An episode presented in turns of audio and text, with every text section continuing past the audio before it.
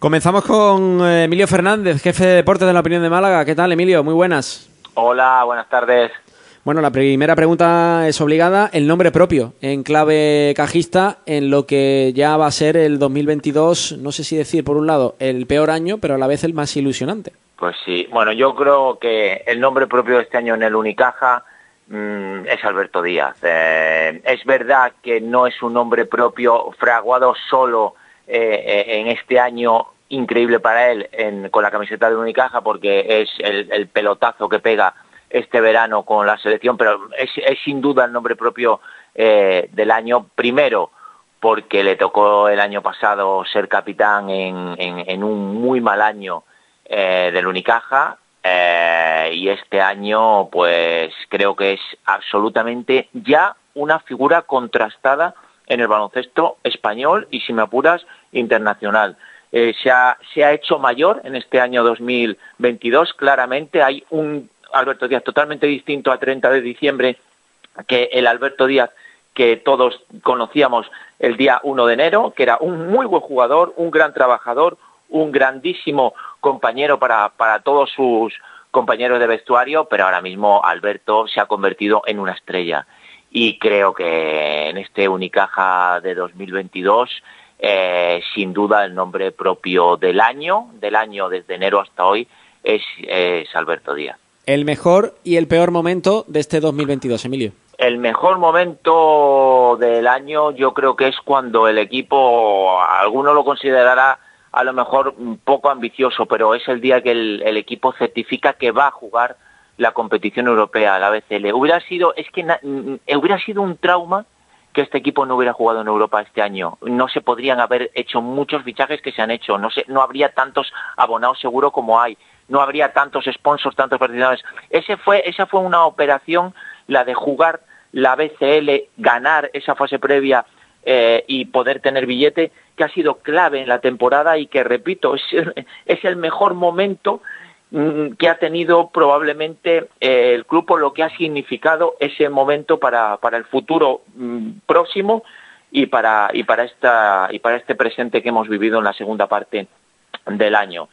Ese gran ese mejor momento viene evidentemente como contraprestación a un muy mal momento que para mí pues es el, el final sobre todo de la pasada temporada, el momento en el que el Unicaja certifica que no va a jugar el playoff Recuerdo que no había jugado tampoco la Copa del Rey de Granada en febrero, o sea, son los dos, los dos grandes eh, momentos negativos del año, cuando se, se, confirmó que no iba el equipo a la Copa de Granada y cuando se confirmó que no iba a jugar el playoff. Esos han sido los dos peores momentos seguros deportivos del equipo y que luego llevaron a que hubiera que trabajar en los despachos para hacer posible que tuviese la bola extra de aquella fase previa que se ganó y que significó al equipo meterse en Europa, que repito, creo que es lo mejor que ha pasado en este 2023, por lo, bueno, 2022, por lo que supone, le supone al equipo y a la entidad.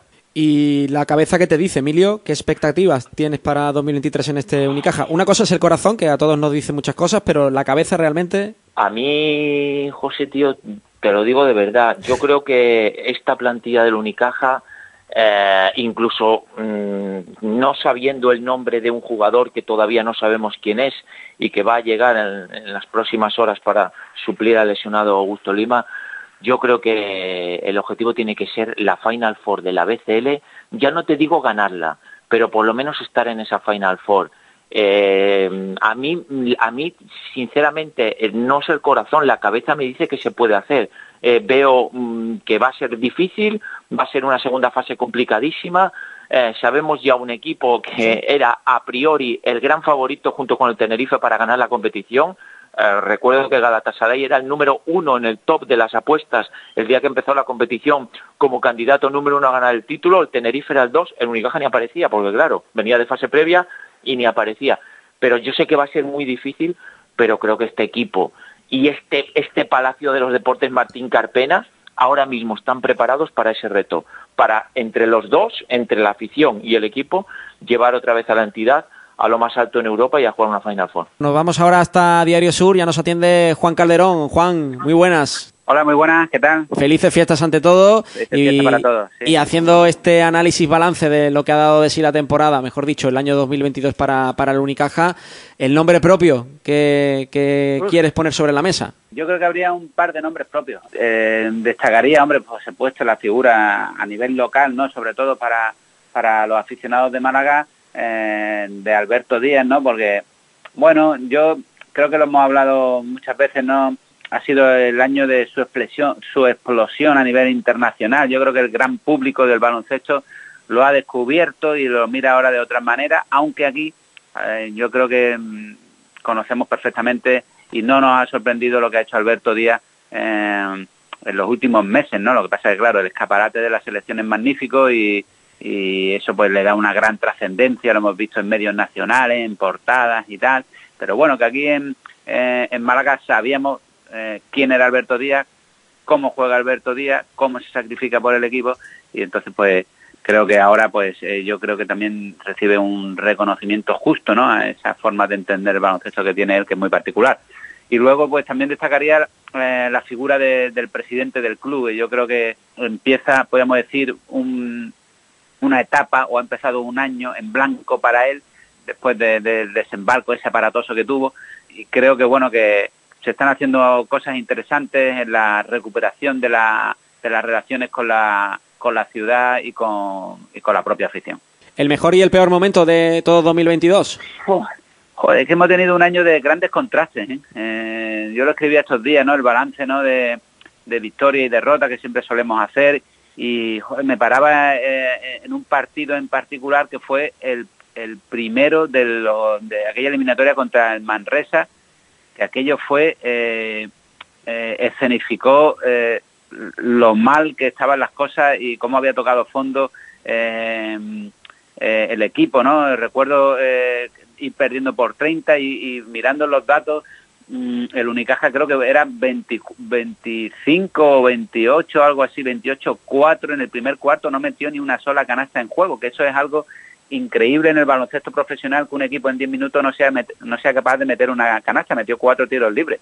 Eh, yo creo que ahí pues se vieron las miserias ¿no? de, de, un equipo descompuesto, sin alma, sin identidad, sin energía, y yo creo que aquello nos hundió a todos, ¿no? Eh, luego ya el remate de aquella canasta de, de Thomason en el último segundo, en el partido, el segundo partido jugado aquí en Málaga, ¿no? Eh, pues claro, eso fue un momento para mí fue un momento de, pena, ¿no? Porque, claro, al Unicaja ahí arrastrarse a la pista del Manresa, que eso es algo impropio de este club, ¿no? Eh, y luego el momento importante, pues bueno, mm, hemos visto alegría, pero yo creo que eh, a nivel eh, social, económico y deportivo era muy importante estar en la Champions. por eso, bueno, fue fácil, ¿no? Por el, por el nivel de los, de los rivales y pues haber superado la fase previa que no tuvo ningún problema, pues eso permite que ahora eh, tengamos una gran ilusión ¿no? por, por, lo que pueda llegar en, la Champions. ¿Qué te dice la cabeza para este 2023, las expectativas que, tienes puestas, más allá de lo que nos diga el corazón, Juan? A nivel deportivo eh, hay una gran oportunidad en Europa. Por la, la estructura del equipo eh, está diseñado de un perfil físico. Yo creo que en las competiciones europeas tienes que tener una buena dosis de talento, pero sobre todo mucho físico, que es lo que te da, permite competir y salvar eh, la, disparidad de normas que hay en el baloncesto europeo. Con esto me refiero a que, por ejemplo, en, algunos países pues no hay límites de, eh, puedes tener eh, cinco jugadores de, de, cupo, no como decimos aquí en España, y luego el resto pueden ser americanos, claro, y eso entonces pues te crea, tú aquí tienes que tener dos extracomunitarios, entonces eso te, equipos pequeños como hemos visto recientemente, por ejemplo, con, como el PAO, que te crea muchos problemas, el Sassari, eh, es decir, con eh, puede haber muchas sorpresas, pero este equipo está muy bien construido, eh, es fuerte, tiene esas dosis de talento, yo creo que puede, tiene una oportunidad fantástica de, llegar a, a, la Final Four y pelear por el título. pendiente de cómo Mm, se soluciona el problema de Lima, yo creo que esa debe ser la gran apuesta, porque luego eh, eh, en la Copa vas a estar seguro, pero claro, aquí, ¿quiénes van a estar la Copa? Pues van a estar algunos de los mejores equipos de Europa en este momento. Estará el Madrid, estará el Barcelona, estará el Vasconia, que ahora mismo está que se sale, es decir, ahí son palabras mayores. Yo creo que el escenario más fácil o el camino más, más directo hacia una alegría está en Europa. Y por ahí, ahí tienen que poner mm, todo el dinero que haga falta para, para buscar un recambio y toda la energía, mientras, por supuesto, sin descuidar la, la liga, que a los aficionados pues eh, les motivará volver a estar en la Copa, eh, volver a competir en el playoff, que al fin y al cabo eso es lo que mantiene eh, muy pendiente a, a, los aficionados del equipo. Pero mm, yo echaría el resto de las Champions. Fali Guerra, ¿qué tal? Fali, muy buenas. José, buenas tardes a todos los oyentes de Radio Marca, ¿qué tal?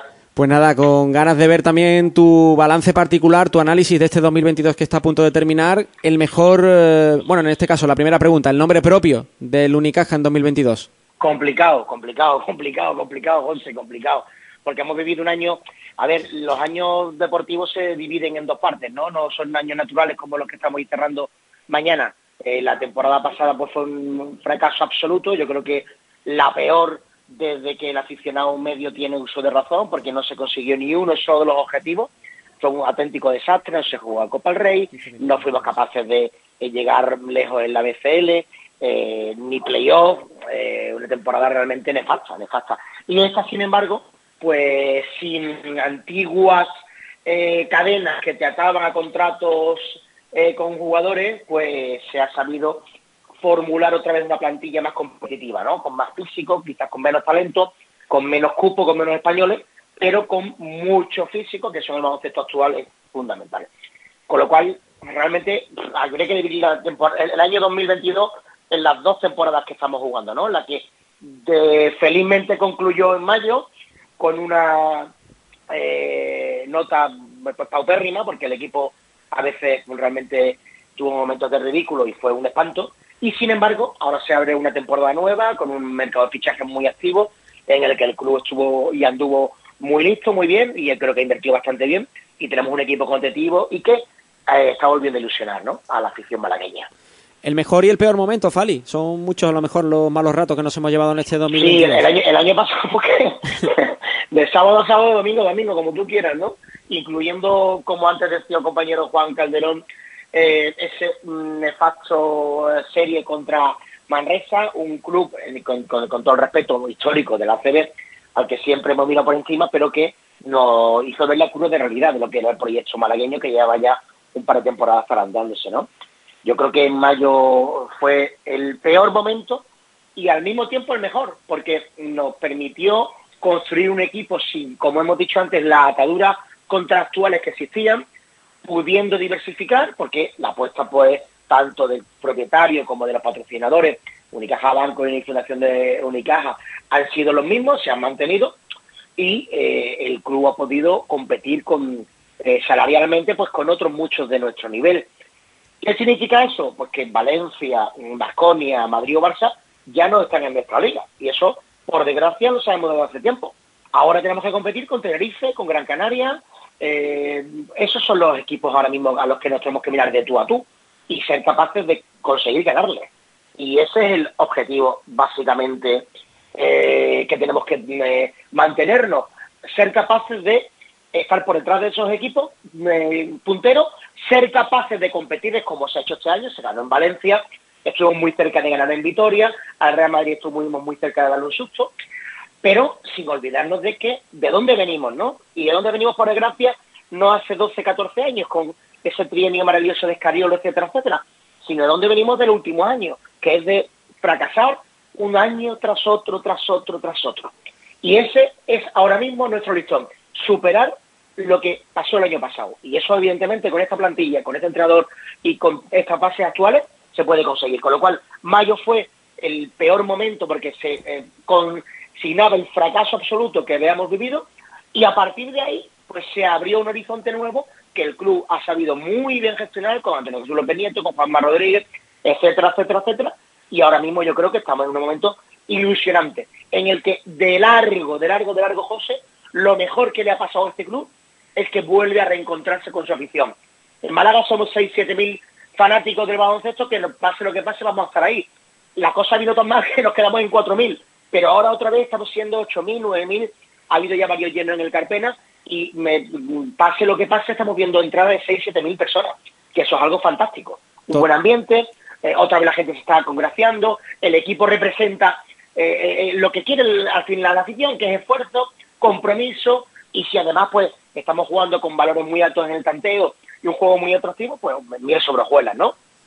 Totalmente. Y la última, la cuarta, ¿qué expectativas te da este 2023 o cómo lo ves con la cabeza y no solamente con el corazón? Que yo sé que tú eres muy pasional, Fali. Sí, pero eh, a ver, ciertamente yo siempre llego a Navidad y digo, a partir de es cuando se pueden trazar los objetivos. Vamos a ver qué ha hecho el equipo. Eh, a mí lo que ha hecho el equipo por ahora me parece de notable alto, porque el, el equipo está compitiendo, el equipo ha tenido una racha de nueve partidos consecutivos ganados entre BCL y la ACB, que es muy meritorio y el equipo ya estamos viendo lo que puede conseguir. Yo el otro día, en la retransmisión del, del, del, 101 Televisión, hablaba de que había un tufillo que me gustaba mucho porque se veían cosas, ¿no? Sobre todo la BCL.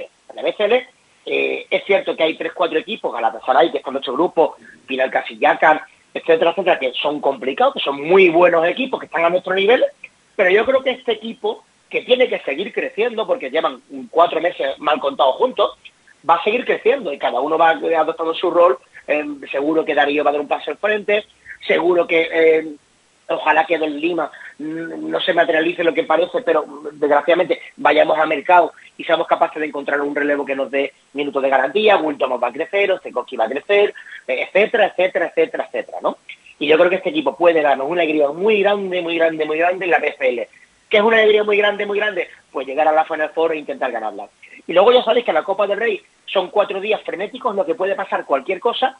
Si vos Navarro es capaz de llevar al equipo a febrero en el estado de forma que lo ha mantenido en el mes de noviembre, somos aspirantes a darle un susto a cualquiera. Y luego la CD, por desgracia, el presupuesto manda mucho. Eh, hay clubes que tienen veintipico, treinta millones de euros. Los equipos de fútbol, mm, imposible competir con ellos a cinco partidos.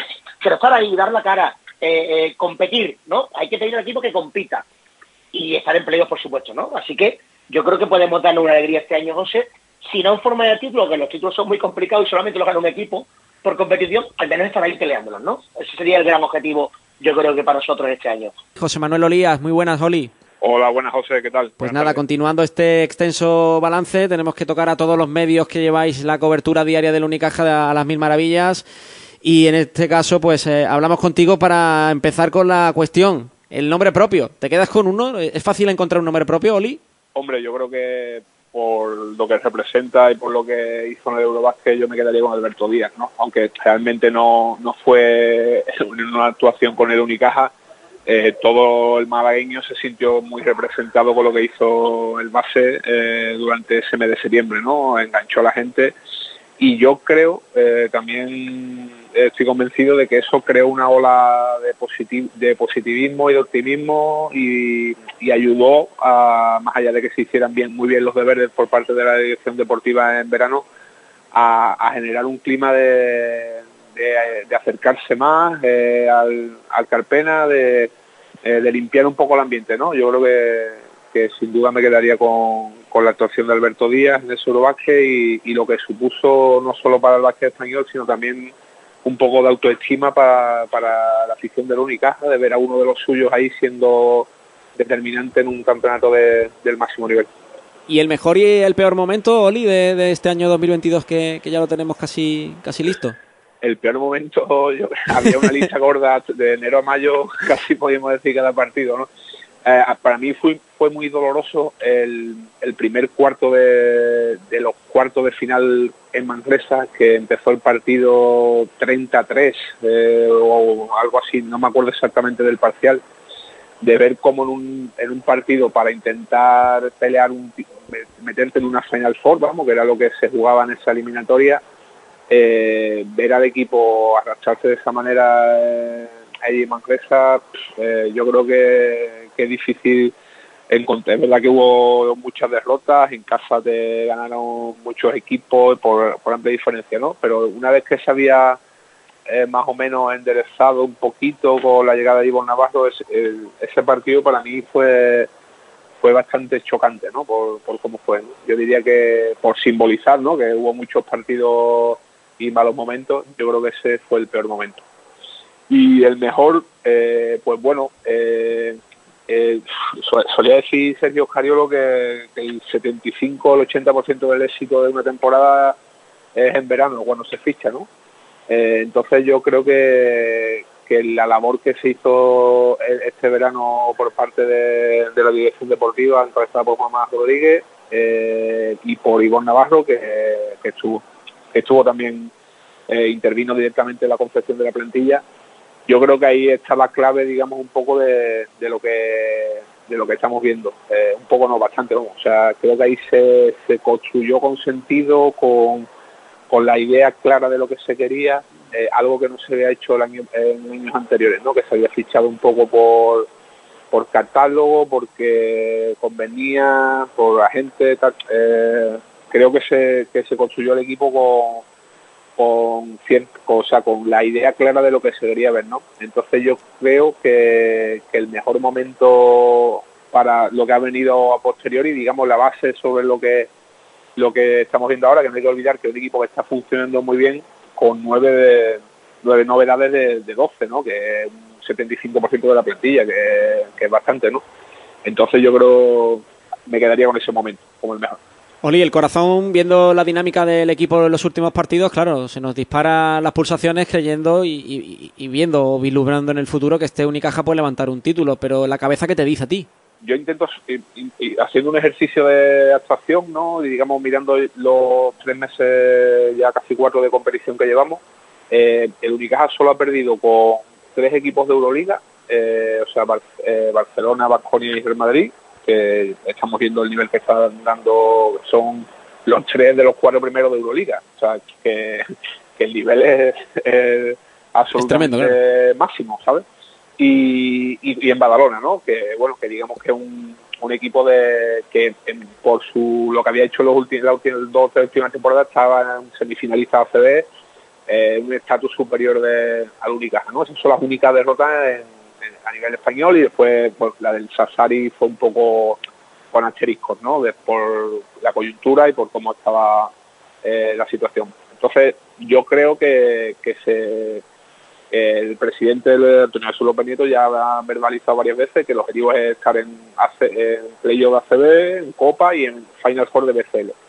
Yo objetiva, objetivamente creo que el camino para, para hacer algo grande eh, es la BCL. Eh, sé que la, idea del club se ha machacado mucho de volver a recuperar el estatus en España, eh, que entiendo que debe, que debe ser así, ¿no? de estar siempre en playoff y copa y en, y en buenas temporadas, como parece que puede ser esta, pues mira, dar un susto y, meterte en semifinales y, y si todo cuadra perfecto en una final, ¿no? Pero creo que el camino más más accesible por lo que estamos viendo en la, en la BCL, por lo que ha mostrado el Unicaja a nivel físico, atlético, por, la competitividad, eh, a pesar de que la baja de Augusto Lima es muy, muy importante y, aquí va a haber que hilar fino para, para relevarlo, creo que la BCL me parece lo más sugerente para, para competir y tocar plata, ¿no? que al final un poco la, la gran ambición que, o sea, el gran eh, objetivo latente, ¿no? Por mucho que en los últimos años el estatus del equipo y es verdad que económicamente Valencia y Vasconia, que son los equipos más cercanos, digamos, en el escalafón, eh, han subido mucho su presupuesto para competir en Euroliga. Pero yo diría que si hubiera que apostar fichas, yo las tiraría a la BCL. Nos vamos con el gurú de Zona Verde, don Anicet Labodrama. Muy buenas, felices fiestas, amigo. Señores, soy don José, muy buenas, muy buenas. Aquí estamos felices. Uh, fiestas y espero que salgáis con, uh, con mesura de 2022.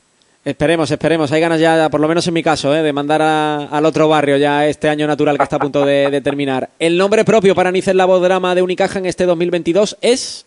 El nombre propio en el 2022 para mí es uh, Ivonne Navarro. Es uh, mucho mérito lo que ha hecho para ganarse la confianza e insuflar una nueva, un nuevo optimismo Uh, en todo lo que es el baloncesto del, uh, del Unicaja y el trabajo que se ve, la energía que desprende cuando está expresándose delante de los micrófonos, cuando está en la banda, cuando se le ve trabajar con su, uh, con su plantilla, para mí es Ivonne Navarro.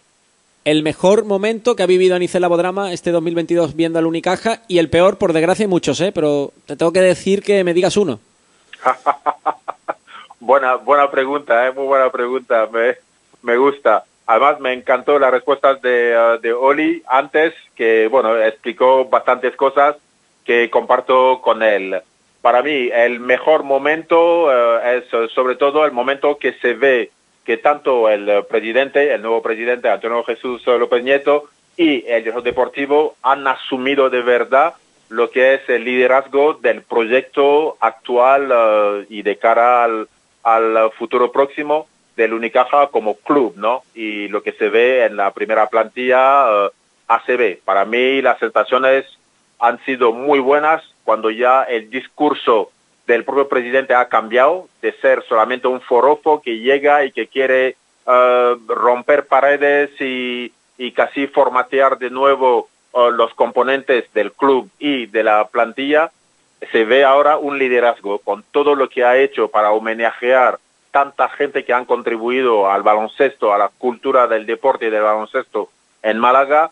Y luego, en la dirección deportiva, se ve que Juanma Rodríguez ha asumido muy bien lo que es su función y su rol, trabajando con la visión y la nueva cultura que debe implantar el presidente y la directiva y luego trabajar muy bien mano a mano uh, con uh, el entrenador que es uh, Navarro. ¿no? Para mí el mejor momento es este, cuando yo como público siento que tanto el presidente y el director deportivo han asumido de verdad su responsabilidad cara a ese nuevo proyecto. Y luego los malos momentos, no es que haya habido muchos, uh, para mí... Uh, bueno, bueno, eh, ha habido mucho, ¿eh? Ha, habido, ha habido mucho mucho drama en algunas eh, pistas y en algunas imágenes dantescas. No, no, ¿eh? no, no, no, no, no, para mí no, José, tú primero me, me conoces y mucha gente quizás me reprochan de no mojarme y eso que estoy en Ferrol y está lloviendo todos los días. Porque eres el alcalde de allí, claro.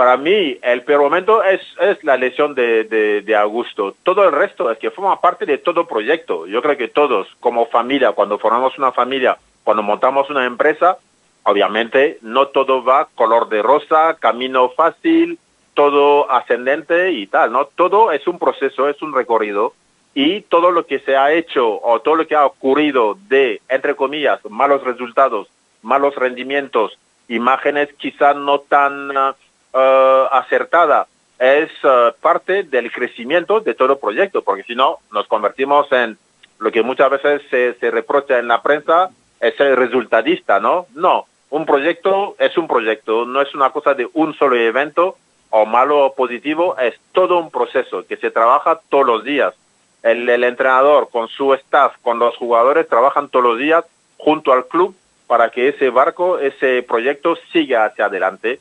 Y para mí, todo lo que se ha hecho hasta ahora con, los malos resultados nos lleva a donde está ahora mismo el Unicaja y que debe seguir obteniendo muy buenos resultados, dando confianza a su público, dando la impresión de que si el partido se le pone cuesta arriba, siempre se ve que hay posibilidades, que el equipo lo va a dar todo con planteamiento táctico, con el rendimiento en cancha, tanto físico como en interpretación del juego de los jugadores, siempre habrá algo positivo. Así que para mí, todo lo negativo ese que hemos ido viendo es parte del proceso, pero la peor noticia es la lesión de, de, de Augusto Lima. Anicet, yo sé que eres un romántico que te mueve muchas veces Soy por lo de que... Julio Iglesias y de Pablo Alborán y de, y de Chambao, ¿sabes? te mueve mucho el corazón, pero la cabeza, ¿qué te dice con este Unicaja en 2023? Con tu pregunta, eso va con la pregunta de mucha gente que están ahí en las gradas o en la tele, en la radio, en la, en la grada, en el Martín Carpena, que quiere ya saber si el Unicaja va a ser campeón de la Copa del Rey, va a ser campeón de la BCL, campeón de la ACB hay que disfrutar del proyecto. Para mí, la cabeza me dice que el equipo va a seguir manteniendo una constancia en su rendimiento, un equipo que da intensidad en cada, cada cuarto de partido, minuto a minuto, hasta el final, no se ha rendido en casi ningún partido, van a trabajar a tope como equipo para rendir al máximo. Lo que me gusta es que algunas estadísticas que en los últimos cuatro años han sido debilidades, como en el rebote, como en el, los porcentajes de, de, defensa colectiva y luego pues uh, están provocando un poquito más de, de faltas para ir a la línea de tiros libres. Luego los porcentajes de acierto en los tiros por posesión también están mejorando. El equipo va a rendir muy bien. Si son campeones, si llegan a la final o a la semifinal de la Copa del Rey, no me sorprendería pero los demás también están trabajando para eso. Si siguen adelante en la BCL, tampoco me sorprendería porque tienen calidad para hacerlo. Ahora, con la baja de Augusto Lima, el reto es ese trabajo o ese trabajador bregador de equipo uh, defensivo sobre todo, buen pasador que es Augusto Lima, a ver cómo se le puede sustituir, ¿no? Uh, uh, porque bueno, los jugadores interiores ahora, el juego interior se queda, se queda bastante cojo, ¿no? Y, y, luego, pues para lo que es la BCL, como lo dijo antes Oli, es el campeonato de la competición para la Unicaja para reconstruirse. De todas maneras, a largo plazo, para mí soy mucho más optimista cara a la BCL que con las otras competiciones. Y para lo que es la Liga ACB, el Unicaja va a ir y dar todo. Para mí, si no, si no llegan a cuartos de finales o a semifinales, no será ninguna decepción. Están jugando muy bien, ofreciendo buen espectáculo, cada jugador está mejorando, han vuelto dos jugadores con un bagaje extraordinario de experiencia, que son el pelirrojo Alberto y luego Darío Brizuela, con un nuevo eh, empaque y, bagaje mental y emocional con el juego, pues eh, eso solamente puede darnos mucho optimismo para disfrutar. Hay que disfrutar. Los resultados ya lo veremos después porque todos los equipos quieren ganar, pero Unicaja está dando para mí un muy buen rendimiento. Yo estoy muy orgulloso del trabajo que, que, trabajo que están haciendo y felicitando a la directiva porque Antonio Jesús López Nieto y Juanma Rodríguez han mostrado liderazgo y esperemos que sigan en esta línea, ¿no? Y luego algunos de los peores momentos son la pérdida, pues, de, de tantas personas tan queridas y que han sido tan fundamentales en el baloncesto en general y en Málaga, ¿no? Uh, Alfonso Quepodellano, Javier Imbroda y, pues, uh, la pérdida del profesor uh, José María Martín Urbano y, bueno, tanta gente que hemos sí. perdido que lamentamos. Para mí eso es, es peor Uh, no, peor uh, noticia que algunos de los malos rendimientos de la plantilla o de algún jugador en algún momento. Totalmente. Anicet, amigo, ¿qué te voy a decir? Feliz eh, salida de 2022, mejor entrada de 2023 y, y, un abrazo fuerte. Un fuerte abrazo a no, Bueno, no me lo de fuerte que me matas. A todos los de Radio Marca. con contención. He tomado yogur de kiwi, así que voy, voy con ternura. Cuídate, cuídate, amigo. Un fuerte abrazo, José.